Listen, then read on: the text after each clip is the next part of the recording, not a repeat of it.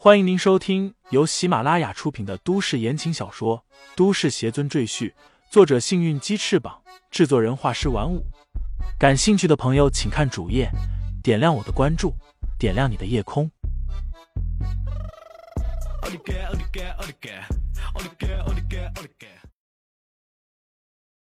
第二百三十一章：海盗覆灭上。在两个海盗眼里，女人根本没有什么威胁。尤其他还是个瞎子，那就更安全了，完全不必担心。谢谢，段柔娇低低的说道，伸手搭在了那海盗的肩头，然后他闪电的将海盗的脖子扭了一下。后面的海盗还没反应过来，便见他的同伴的头已经旋转了一百八十度，一张惊愕万分又死气沉沉的脸面向他，顿时将他吓得魂飞魄散。立即拿起手里的冲锋枪，对着前面就是一通猛烈的扫射。段柔用那个海盗的身体当做挡箭牌，推着他冲到第二个海盗面前，手里匕首一闪，那海盗便捂着丝丝冒血的脖子瘫倒了下去。旁边的水手早就吓傻了，惊恐的喊道：“别杀我！别杀我！”段柔沉声问道：“你是谁？”海盗还是水手？我不是海盗，我是水手。水手急忙喊起来，他真怕段柔把他当海盗一刀宰了。王源和血绒花也从房间里冲出来，李承前和婵儿留在房间里保护其他孩子。你别害怕，我们不是坏人。海盗在哪里？王源问那水手，水手结结巴巴的说道。在，甲板上。血绒花追问道：“他们有多少人？你们的船长呢？”知己知彼，这是血绒花的行动准则。那水手说了情况，王源和段柔、血绒花简单商量了一下对策。王源，你去对付留在快艇上的海盗；段柔，你去对付甲板上的海盗。血绒花沉声说道：“我在制高点。”狙击他们，以防他们伤害船长和船员。没有他们，纸船也开不走。王源和段柔点头，三人同时行动。老船长和其他水手都蹲在中央，旁边站着四个海盗，用枪指着他们。壮汉看着船舱的方向，眉头微微锁起来。已经进去快三十分钟了，怎么人还没出来？壮汉对旁边两个手下喊道。你们两个进去看看，小心点。那两人应了一声，快步跑进了船舱。你船上是不是还有其他人？壮汉恶狠狠的瞪着老船长，问道：“他们有没有武器？”一个海盗用枪捅了捅老船长，老船长低声道：“他们只是一群普通人，想搭我的船要回岩下。”他们有多少人？嗯。五个成年人，其余的都是孩子，大约一百多人吧。壮汉挑了挑眉毛，孩子可是好东西，在黑市上可以卖个好价钱，尤其是女孩子更是抢手。他嘿嘿笑道：“你怎么不早说？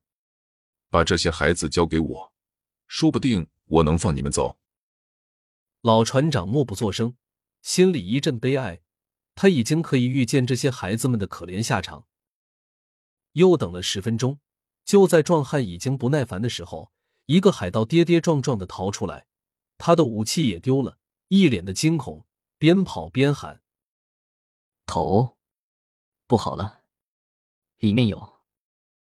那海盗的话端在嘴里，整个人就停止了动作。他瞪大了眼睛，最后缓缓瘫倒在地上。众海盗愕然的看着那个死去的海盗，一脸茫然，身上没有伤口，怎么就死了？壮汉最先反应过来，立马大喊道：“准备战斗！”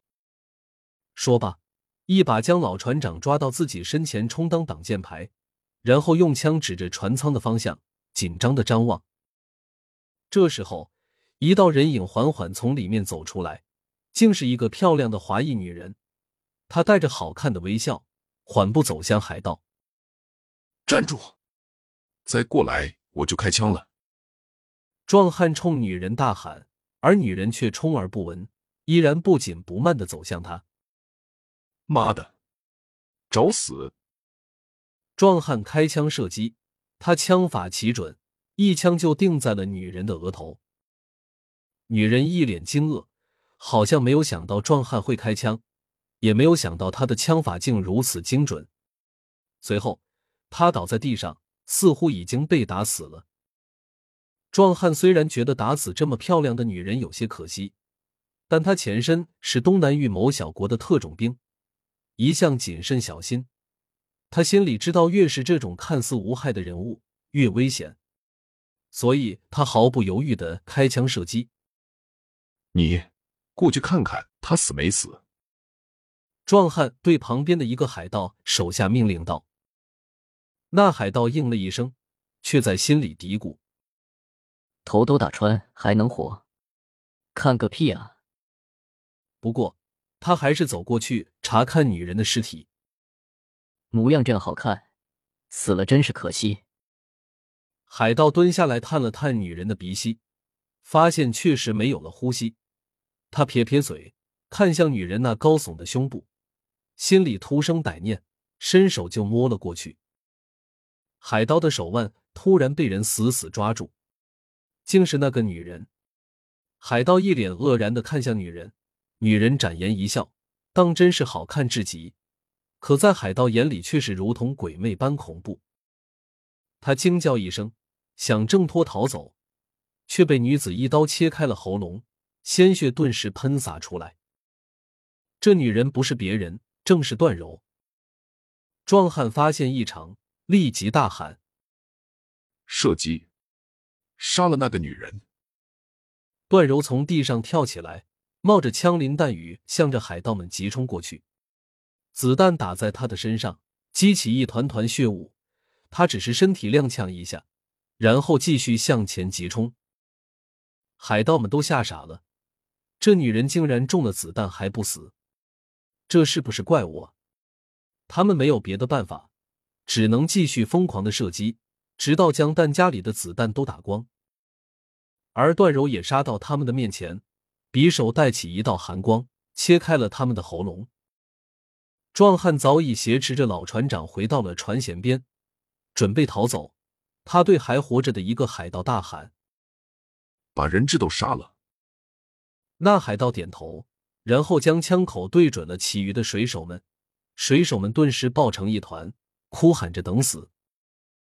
一颗子弹打穿了那海盗的太阳穴，是血绒花。他在一百多米的远处一枪射杀了海盗。听众朋友们，本集已播讲完毕，欢迎订阅专辑，投喂月票支持我。你的微醺夜晚，有我的下集陪伴。